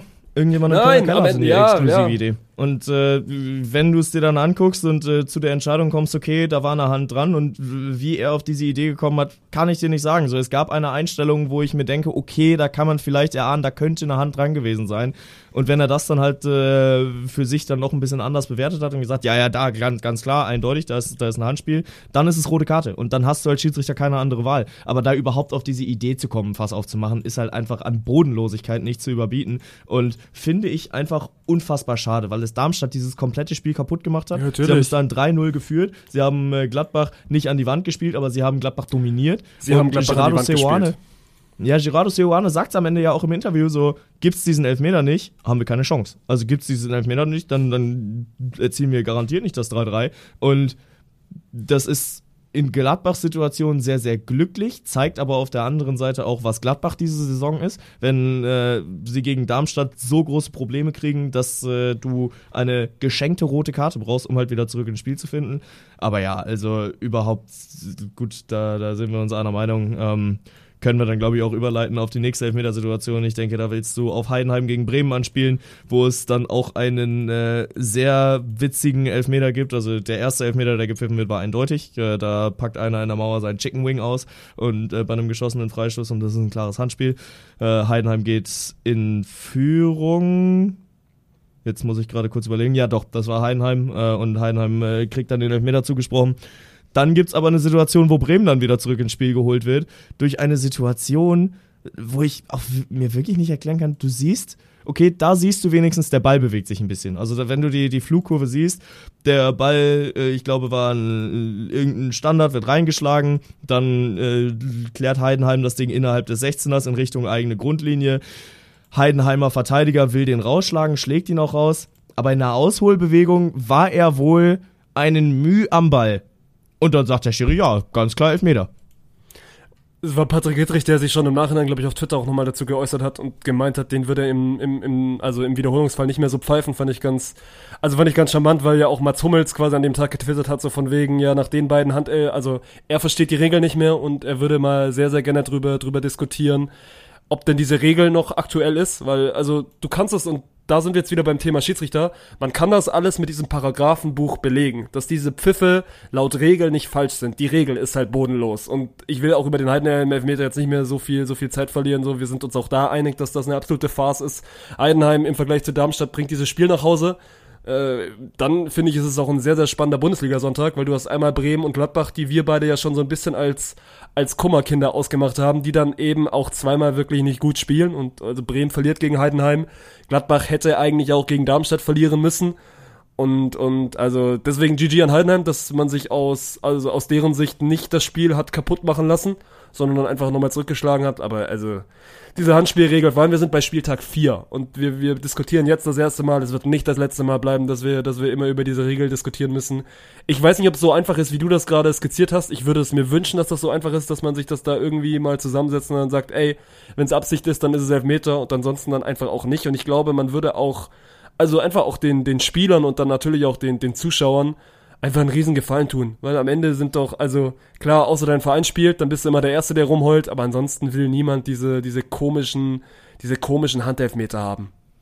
Ja, und ich finde in diesem bewusste Vorteilsnahme durch ein Handspiel steckt halt wahnsinnig viel drin, wo du, wo du was rausnehmen kannst, weil bei, bei Süle ist das Thema, entsteht ihm aus diesem Handspiel ein Vorteil? Klar, 100 Prozent. Ist es bewusst? Absolut nicht. Er versucht diesen Ball noch irgendwie auszuweichen und dann ist es bei, bei dem äh, Traoré war es bei Heidenheim auch so.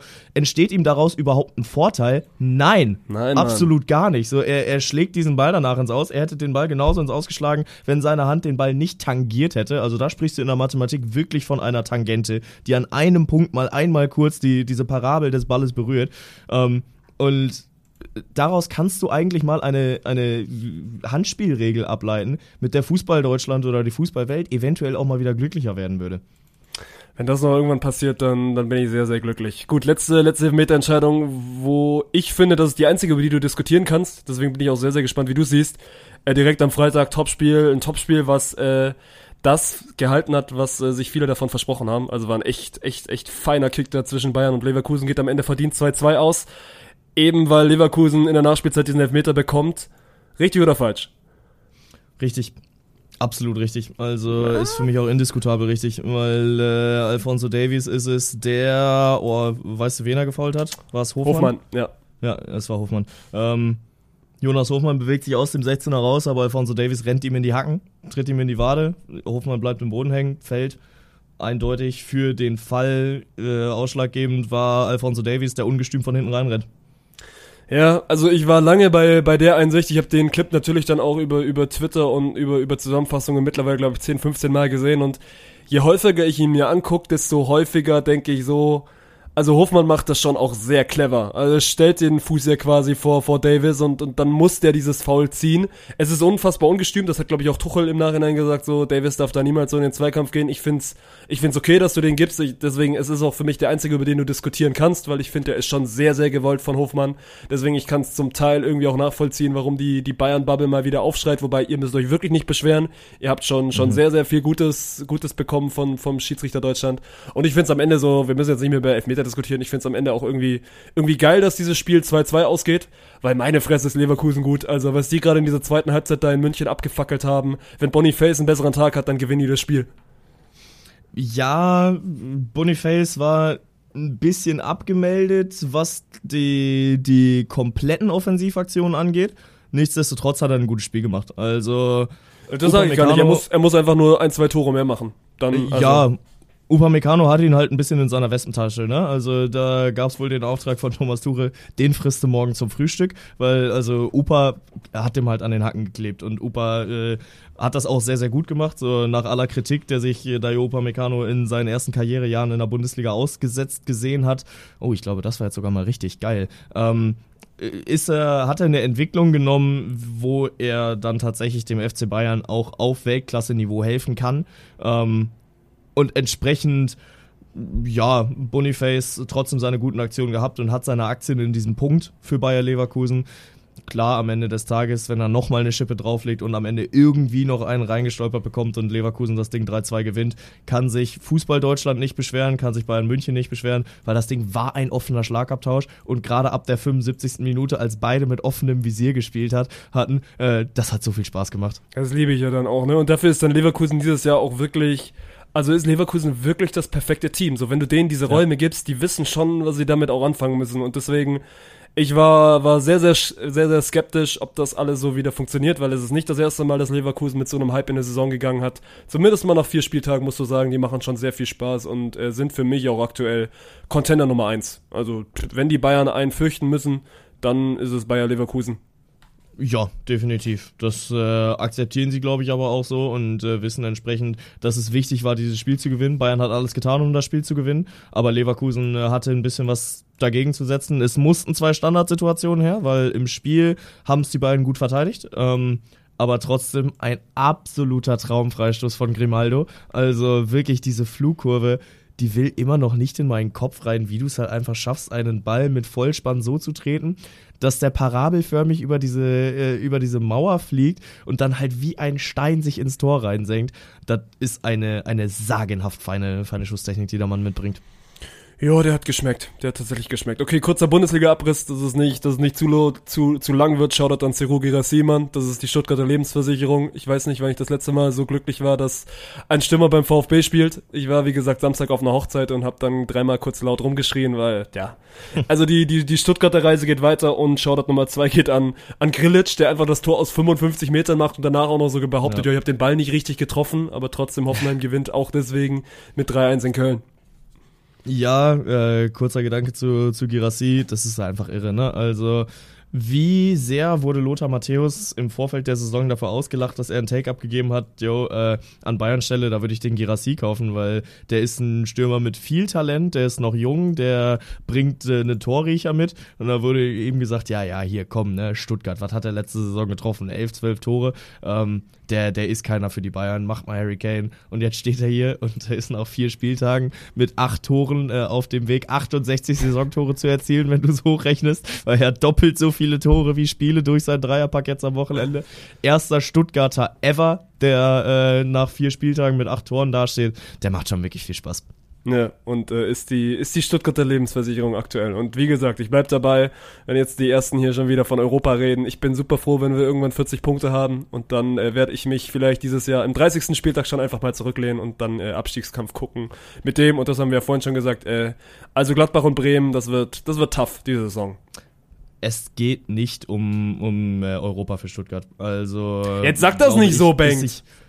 Ja, bin ich mir dann doch relativ sicher. Also ich bin mir schon recht sicher, dass äh, klar, Stuttgart hat gerade einen Lauf und das ist ein schönes Tabellenbild, aber es werden auch wieder typische Stuttgarter Zeiten kommen, wo du mal drei, vier Spiele in Folge nicht gewinnst und dann wirst du in der Bundesliga halt auch schnell durchgereicht. Ich druck sie mir trotzdem nach jedem Spieltag gerade noch aus. Und aktuell sieht sie, ja, sieht sie wirklich wunderschön aus, die Tabelle da. Äh, was, was glaubst du, was ich gerade für eine Bettwäsche anhabe? Also auf meiner Bettwäsche steht gerade 7 zu fucking 0. 7 zu scheiß 0. Hannover 96 äh, spielt auf wie junge Götter und äh, spielt den VfL Osnabrück komplett an die Wand, die auch früh mit einer roten Karte äh, versehen. Und dann denkt sich 96, okay, jetzt geht's aufs Maul. Und äh, es macht Spaß. Es macht wieder Spaß, Hannover-Fan zu sein. Ich weiß auch nicht, wann ich das letzte Mal so glücklich war, wenn Hannover gespielt hat. Weil, ey, ganz ehrlich, das war grandissimo, das war grandissimo, grandiosum. Und jetzt spielt äh, nächstes Wochenende Platz 1 gegen Platz 4, nämlich Fortuna Düsseldorf als Spitzenreiter gegen Hannover 96. Und das kann was geben wir haben beide gerade schon eine sehr, sehr gute Zeit als Fußballfan. Aber das muss man uns auch mal gönnen, weil wir hatten davor auch viele, ja. viele schlechte Wochen. Deswegen, äh, es freut mich für dich, es freut mich natürlich genauso, äh, wahrscheinlich auch so Monate und Jahre. Es freut mich für dich, es freut mich viel mehr für mich.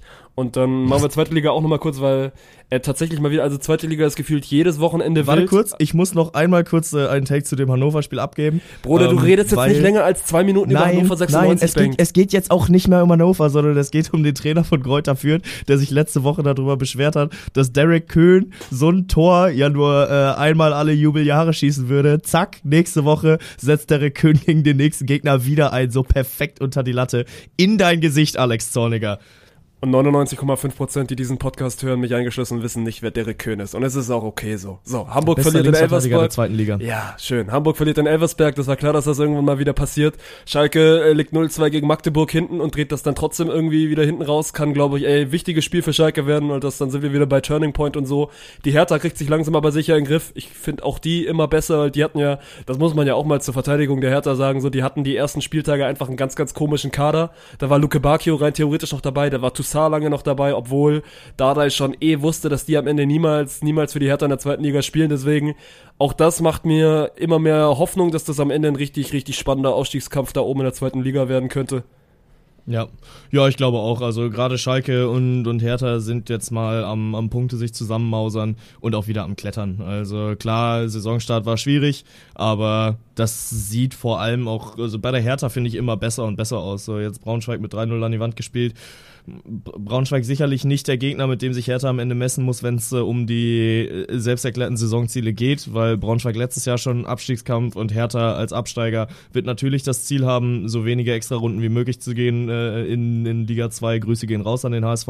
Ähm, aber ja, also ich glaube auch, dass die designierten Aufsteiger, die designierten Aufstiegsrennenmacher dann sich am Ende der Saison auch wieder da oben tummeln werden. Und das sind halt Schalke, das sind Hertha, das sind HSV. Mit Abstrichen sind es vielleicht noch äh, Pauli und Kiel und wenn 96 das Ding so weiterspielt, dann äh, ist mit uns auf jeden Fall auch zu rechnen. Und vergessen mit Düsseldorf nicht. Das sage ich hier Tom von ja. Spontan schon, schon jedes Mal, wenn ich ihn sehe. Ey, die Fortuna ist dieses Jahr dran. Die machen auch irgendwie extrem Möglich. viel richtig. Gut. Ja. Äh, Strich unter Fußball. Ja. Viel Fußball heute, aber auch zu Recht viel Fußball.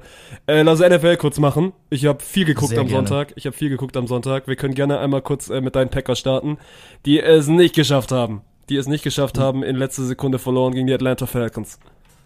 Ja, nicht in letzter Sekunde verloren, sondern im letzten Viertel verloren. Also das Spiel habe ich mir auch äh, schmerzsuchend, wie ich bin, über die volle Distanz gegeben. Und dann ja, natürlich, sie haben es äh, okay, sie haben es eine Minute vor Schluss verloren, aber ja, gut, also wenn du ins letzte Viertel mit einer 14-12 Führung reingehst und ich glaube, eine Gesamtzahl an Yards äh, hast, die gerade zweistellig ist, also es gab äh, Richtung Ende des zweiten, äh, des vierten Viertels dann eine Statistik, äh, Total Yards completed, äh, die äh, Falcons hatten da 147 und die Packers hatten 11 mit elf Yards gewinnst du halt keinen kein Blumenstrauß und äh, am Ende des Tages verlierst du dann verdient. Also das muss man dann so klar sagen und das muss man so klar benennen, dass die Green Bay Packers da eigentlich gut reingestartet sind. Jordan Love auch eine, eine, gute Zeit hatte, aber dann im letzten Viertel dann überhaupt nichts mehr an den Mann gebracht hatte. Es hat nicht so viel gebraucht, dass die Falcons zurück ins Spiel kommen und am Ende habe ich mir dann so ein bisschen gewünscht, okay, jetzt kannst du deine Dynastie eröffnen, weil äh, die Packers kriegen den Ball dann halt nochmal wieder mit 50 Sekunden auf der Uhr, aber halt an der eigenen 25er Linie und dann dachte ich mir, komm, ey, jetzt eine Hail Mary, Mann, und du, du steigst in die Fußstapfen des Aaron Rodgers, aber dann bringt er nicht einen Pass an den Mann, wir verlieren 25, 24 und das war einfach scheiße.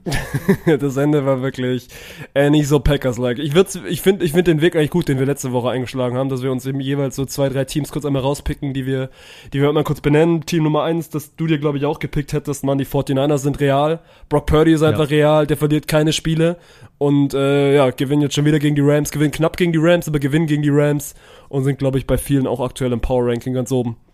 Ja, Brock Purdy macht auch einfach wieder Spaß, ne? Also war ja sowieso ein bisschen die Debatte nach letztem Jahr, okay, Brock Purdy eigentlich nur der dritte Quarterback gewesen, mit wem gehen sie jetzt rein, aber sie scheinen auf ihn zu vertrauen und äh, Christian McCaffrey hat als Running Back die Niners auch ein bisschen im Rucksack, also trägt die Offensive dann auch gerne mal ein bisschen weiter, hat glaube ich 116 Rushing Yards dann auch am Ende des Tages aufs Scoreboard gebracht und war vielleicht nicht so deutlich, wie es hätte sein können, das Spiel, aber am Ende des Tages, wenn du 30 Punkte machst, dann muss es schon mit dem Teufel zugehen, dass du das Ding dann verlierst.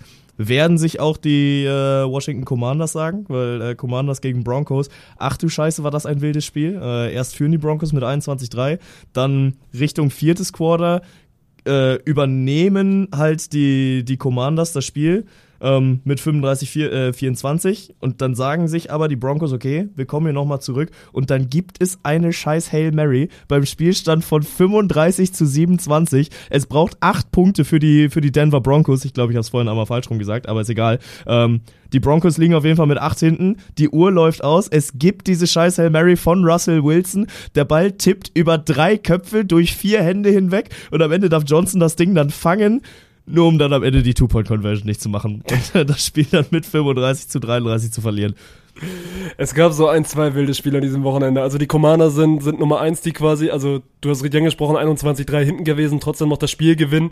Äh, ich glaube, noch krasser war es bei den Cardinals gegen die Giants. Ich glaube, die Cardinals führen, oh, jetzt, oh, also 20-0 auf jeden Fall, vielleicht sogar noch ein bisschen, ein bisschen höher und verlieren das hinten raus dann aber auch nochmal. Also, und deswegen viele sagen, dass die Arizona Cardinals schon so, also ja, Tank-Kandidat Nummer 1 sind, weil die jetzt nicht so stark aussehen, aber trotzdem ein 20-0 zu throwen ist schon, ist schon tough. Und dann äh, mein mein mein offen Ja, gut, bleiben bleib wir gerade noch kurz bei dem Spiel, weil also gerade von den New York Giants hätte man sich von Daniel Jones vom Quarterback einfach wahnsinnig viel mehr erwartet, weil äh, war bis zum Super Bowl der Re Rekordverdiener in der NFL, hat äh, einen Vierjahresvertrag mit 160 Millionen äh, bekommen und dafür aber in Week 1 mal ordentlich reingestuhlt. Also die Giants sind da mit 0,40 rausgegangen in der ersten Woche äh, und dann jetzt halt in der, in der zweiten Woche wieder mit 0 zu 20 in die Pause zu gehen. Äh, klar, da dann nochmal zurückzukommen, ist immerhin schon mal was, aber also da muss auf der Quarterback-Position noch einiges passieren bei den Giants. Beide und da keine Rolle vor allem dein Geld mal äh,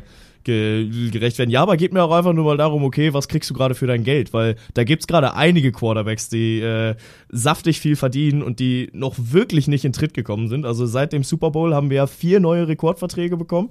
Also zuerst gab's Jalen Hurts direkt nach der Super Bowl-Niederlage mit den Eagles, hat einen 255 Millionen Wertvertrag bekommen. Vollkommen Lamar Jackson ja, stimmt. Lamar Jackson von den Ravens direkt hinterher. 260 Millionen. Also Vollkommen wirklich, da geht's dann nur noch um Schwanzvergleich. Ey, beide, ja, aber beide liefern ab, Mann. Lamar hat seine ersten beiden Spiele gewonnen, Jalen Hurts hat seine ersten beiden Spiele gewonnen. Wenn du jetzt Mahomes reinbringst, Mahomes hat sein erstes Spiel nicht gewonnen, hat aber jetzt ein sehr, sehr schweres gegen die Jacksonville Jaguars gewonnen. Und ja, ja, gut, also Daniel Jones ist so ein bisschen der Imposter in der Runde, weil der ist obviously, obviously nicht so gut.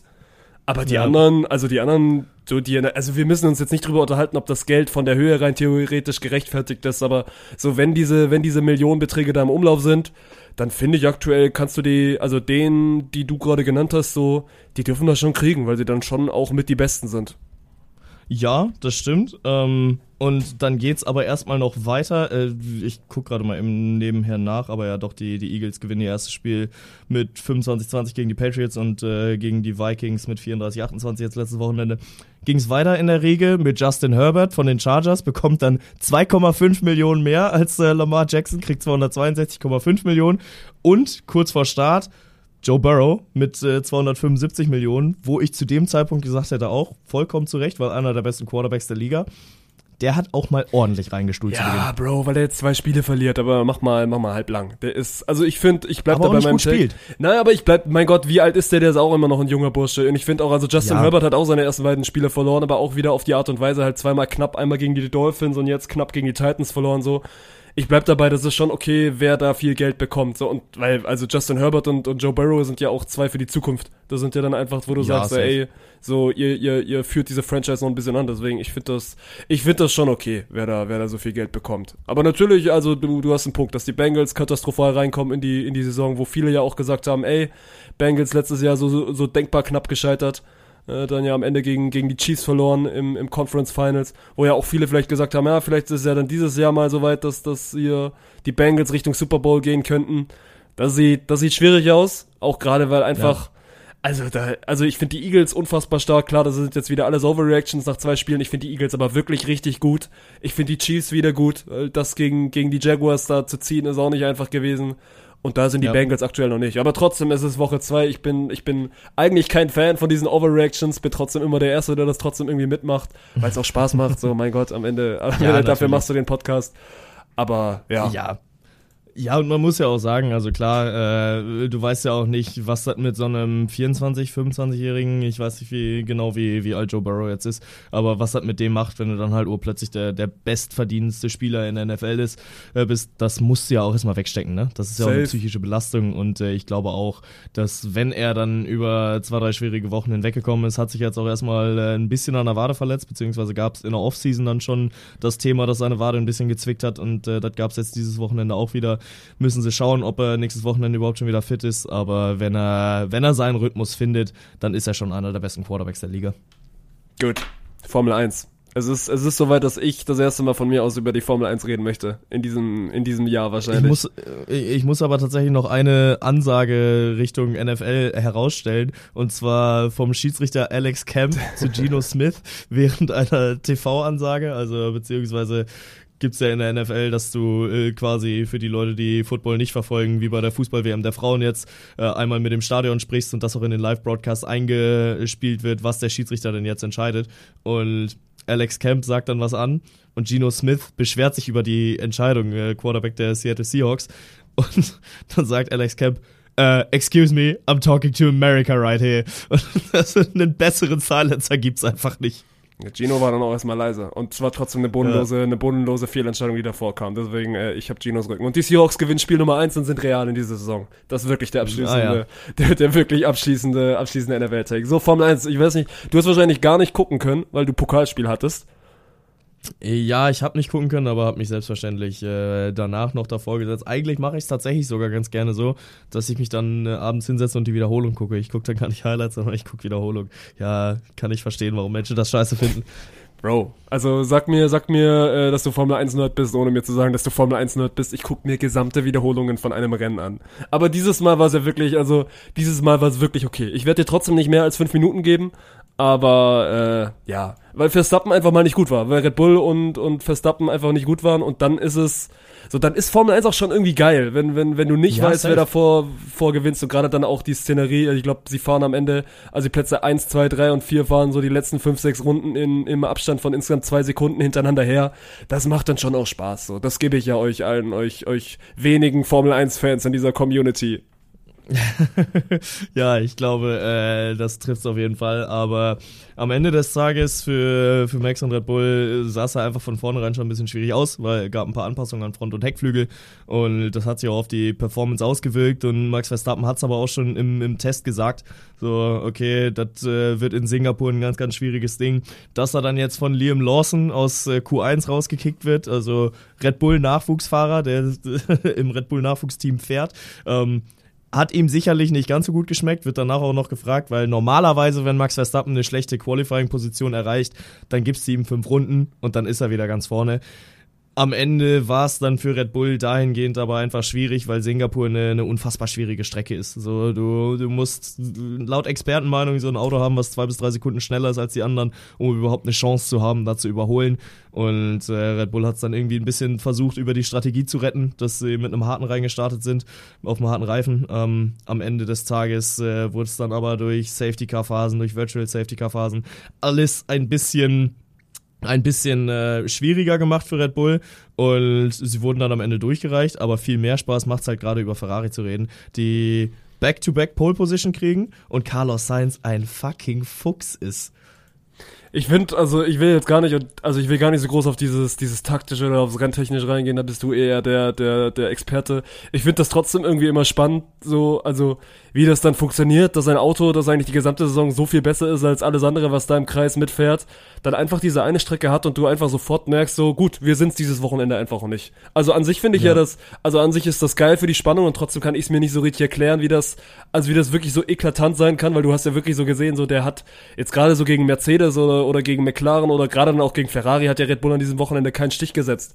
Deswegen, ich weiß noch nicht, was meine, was meine finale Meinung dazu ist, weil an sich finde ich es natürlich geil, so die Spannung, die Spannung freut das.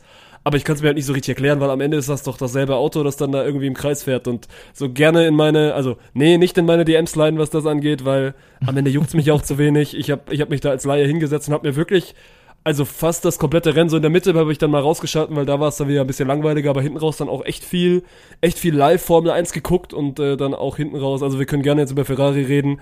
Ey, Carlos Sainz, meine Fresse, der hat so dicke Cojones, dass er dieses Rennen da hinten raus gewinnt.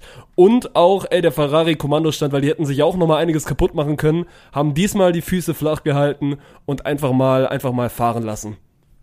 Ja, und dann musst du den Carlos Sainz auch mal machen lassen, weil dann geht's halt darum, die Mercedes gehen all in, so in Runde ja. 44, als es dann nochmal ein Safety Car gab, äh, sind sie nochmal in die Box gegangen, haben sich frische Reifen geholt und dafür ihre bislang guten Plätze erstmal geopfert. Äh, sie waren auf, oh, ich glaube, Russell war auf zwei. Russell war auf zwei, Und ja. Hamilton war auf vier. Und äh, Russell rutscht dann tatsächlich auf Rang 4 ab, Hamilton rutscht auf 5 ab.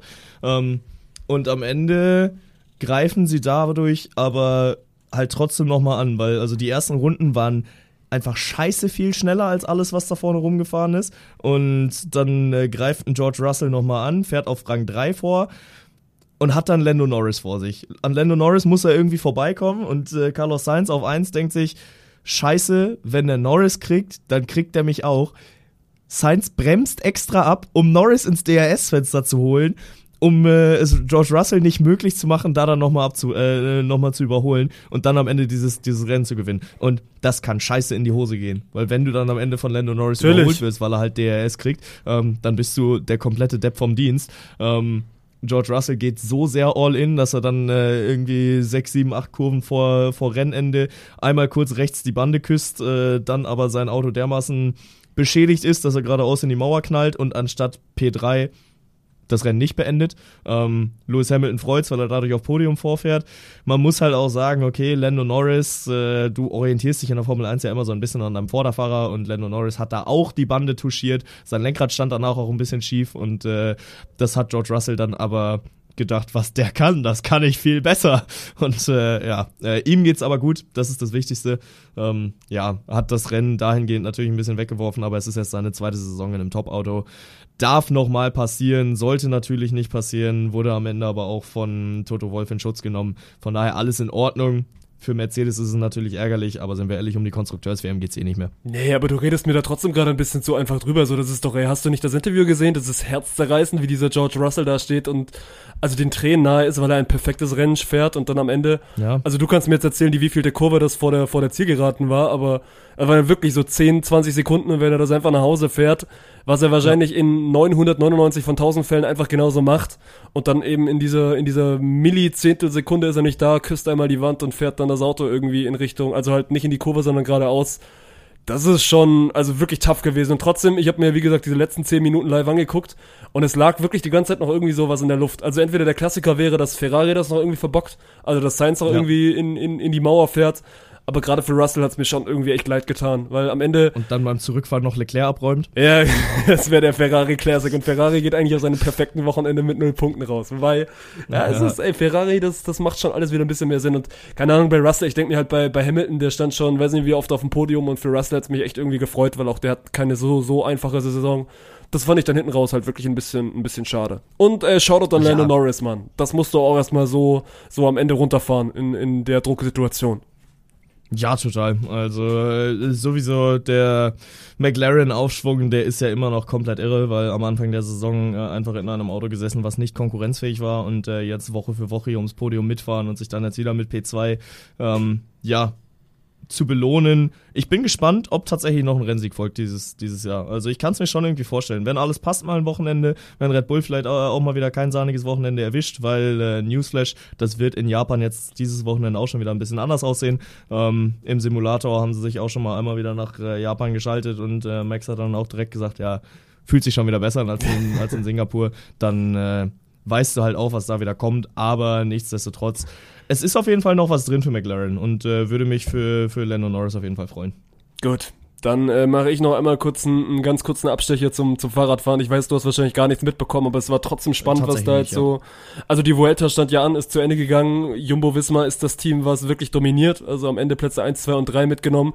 Was spannend war, dass am Ende Sepp Kast das Ding gewinnt, also das rote, rote Trikot sich mitnimmt obwohl er eigentlich obvious nicht der beste Fahrer ist, sondern Wingegaard ist ebenfalls mitgefahren, Roglic ist mitgefahren, die hätten beide schneller fahren können, aber es zum ersten Mal seit langer Zeit so eine Art Stallorder gab, dass du gesagt hast, ey, Kass hat eben dieses rote Trikot und wir, wir attackieren ihn nicht. Und was ich eigentlich also ganz spannend finde, weil Sepp Kass äh, derjenige ist, der also mit hauptverantwortlich dafür war, dass Wingegaard die Tour zweimal gewonnen hat, dass Roglic äh, ebenfalls bei der bei der beim Giro einen sehr sehr guten Job gemacht hat. So, das war immer Kategorie Edelhelfer und deswegen ist es ja eigentlich so eine so eine Art Cinderella Story, dass man sagt, okay, du bist gut genug, um diese Tour hier zu gewinnen, aber du bist eben nicht der Beste in unserem Team. So, wir hätten an sich ein, zwei, die noch schneller fahren könnten und dass da dann ein Machtwort gesprochen worden ist und gesagt hat, gut, ey, jetzt bekommt eben dieser Sepp Kass dieses rote Trikot, weil er sich dann eben auch über äh, wahnsinnige Helferdienste verdient hat. Was ich ganz spannend fand, weil diese Entscheidung musste eben getroffen werden, weil am, am glaube ich, wann war das, viert oder fünftletzten Tag gab es eben dann mal eine Attacke in Richtung von Sepp Kass, von Jonas Wingegaard und auch von, von Primus Roglic, die dann gesagt haben, ja gut, wir können schneller fahren, so, dann, dann, wir machen das jetzt einfach.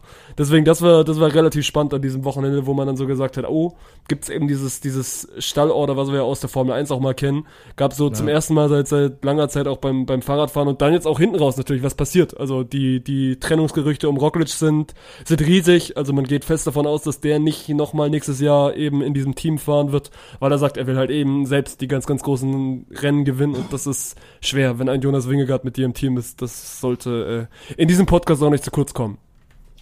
Ja, vollkommen zu Recht. Äh, kann ich dir leider keine Gegentakes oder irgendwas äh, dazu mitgeben. Nö, das musst du auch nicht. Äh, ich habe ja, einmal okay, kurz Monolog immerhin. gemacht, alles gut. Ja, ist fair, ist fair. Äh, das letzte Mal, dass ich von der Vuelta tatsächlich äh, aktiver was mitbekommen musste, war zu äh, aktiveren Studienzeiten, als äh, ich meinen Fahrradfahrkurs gemacht hatte und äh, da dann auch in der Klausur was zu, zur Vuelta abgefragt wurde. Aber entsprechend ja, habe ich seitdem nicht mehr ganz so viel Fahrradfahren verfolgt. Aber ist auch in Ordnung, ist auch in Ordnung. Ähm, und allmählich wird's zur Routine, was jetzt am Wochenende passiert, weil Bundesliga ist wieder losgegangen, Champions League ist losgegangen, Handball äh, hat auch die Champions League wieder am Start, wo ihr Donnerstagabend Rematch vom Champions League Halbfinale letztes Jahr sehen könnt. Also Barcelona gegen den SC Magdeburg, das kann auch, auch was geben. Es wird wieder Auto gefahren. Äh, Grand Prix aus Japan äh, wird übertragen. Und ansonsten NFL, Handball-Bundesliga, sucht euch aus, Premier League, La Liga. Es ist äh, es ist wieder der, der übliche Rhythmus.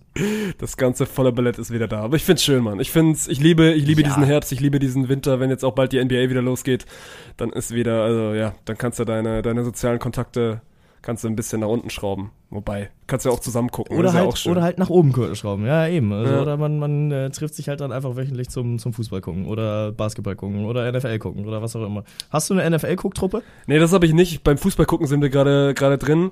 Ich habe es ja diese Saison noch nicht geschafft, ins, ins Stadion zu gehen beim VfB, was mich fast ein bisschen, bisschen ärgert, weil immer irgendwie Sachen dazwischen gekommen sind. Ich war eigentlich auch diesen Samstag äh, committed, mit einem Kumpel nach Mainz zu fahren. Dann war aber jetzt ja. äh, kurzfristig Hochzeit. Nächsten Freitag hat mein bester Freund Geburtstag und wir spielen Freitag gegen Darmstadt. Dann dachte ich lange, dass wir am 30. vielleicht sogar irgendwie wir beide zusammen was machen könnten, weil der VfB spielt in Köln. Jetzt ist aber am mhm. 29. Vasen bei uns unten. Also auch da werde ich nicht, ja, nicht am 30. Ja. hochfahren. Und dann denke ich mir, der VfB spielt so gut, aber ich komme nicht einmal irgendwie ins Stadion, was dann echt auch irgendwie ein bisschen schade ist. Aber, aber ja, das, das ist aktuell ja, so noch ein bisschen, was die sozialen Kontakte angeht, dass irgendwie immer viel zu viel los ist. Aber ist ja auch gut so, mein Gott. Ja, safe. Und am Ende ist es äh, ja auch nur Fußball, ne? So ehrlich muss man ja auch das sein. Stimmt. Aber klar, für den VfB ist es eine gute Zeit. Geht mir bei 96 tatsächlich ähnlich. Ich hatte eigentlich auch schon Pläne, jetzt am Sonntag ins Stadion zu gehen, äh, zum, zum Topspiel gegen Düsseldorf. Weil 1 gegen 4, ich weiß nicht, wann ich das das letzte Mal aus Hannover Perspektive erlebt habe, äh, dass wir in so einem Topspiel involviert waren. Aber äh, ich muss meinen Rettungsschwimmer machen. Also, wenn du ab Montag ertrinkst, dann kann ich dich retten. Gut, ey, dann, dann freue ich mich, wenn ich nächstes Mal in Timmendorf wieder baden gehen kann und mich dann nicht erkälte, mhm. sondern, sondern mich dann von, von Baywatch Bank aus den, aus den Fluten retten lasse. Ja, so sieht's aus. Bis dahin bin ich auch äh, noch mehr in Form. Ich bin wieder gut im Pump-Game drin. Ja? Ja, ja, also äh, Sonntag im Chat hat auch schon einer geschrieben, oh, wo hat Bank den Bizeps her? ja, ja, ja. Kannst du ey. mal sehen. Kannst du mal sehen. Nee, aber äh, ja, ist äh, die letzten drei Wochen tatsächlich ein bisschen zu kurz gekommen und deswegen äh, muss ich mich da allmählich mal wieder ein bisschen reinfinden. War heute Morgen um 8.30 Uhr im Gym, da war ich ein bisschen stolz. Macher. Ne? Ne? Genauso Macher wie die Allianz, die euch wieder diese Podcast-Folge präsentiert hat. Grundsätzlich grandioser Partner des Breiten- und Spitzensports. Von daher äh, solltet ihr auf der Suche nach einem Versicherer sein, schaut da gerne mal vorbei. Und ansonsten wünsche ich euch eine sportgeladene und erfolgreiche Woche hören uns nächsten Donnerstag wieder. Tschüss.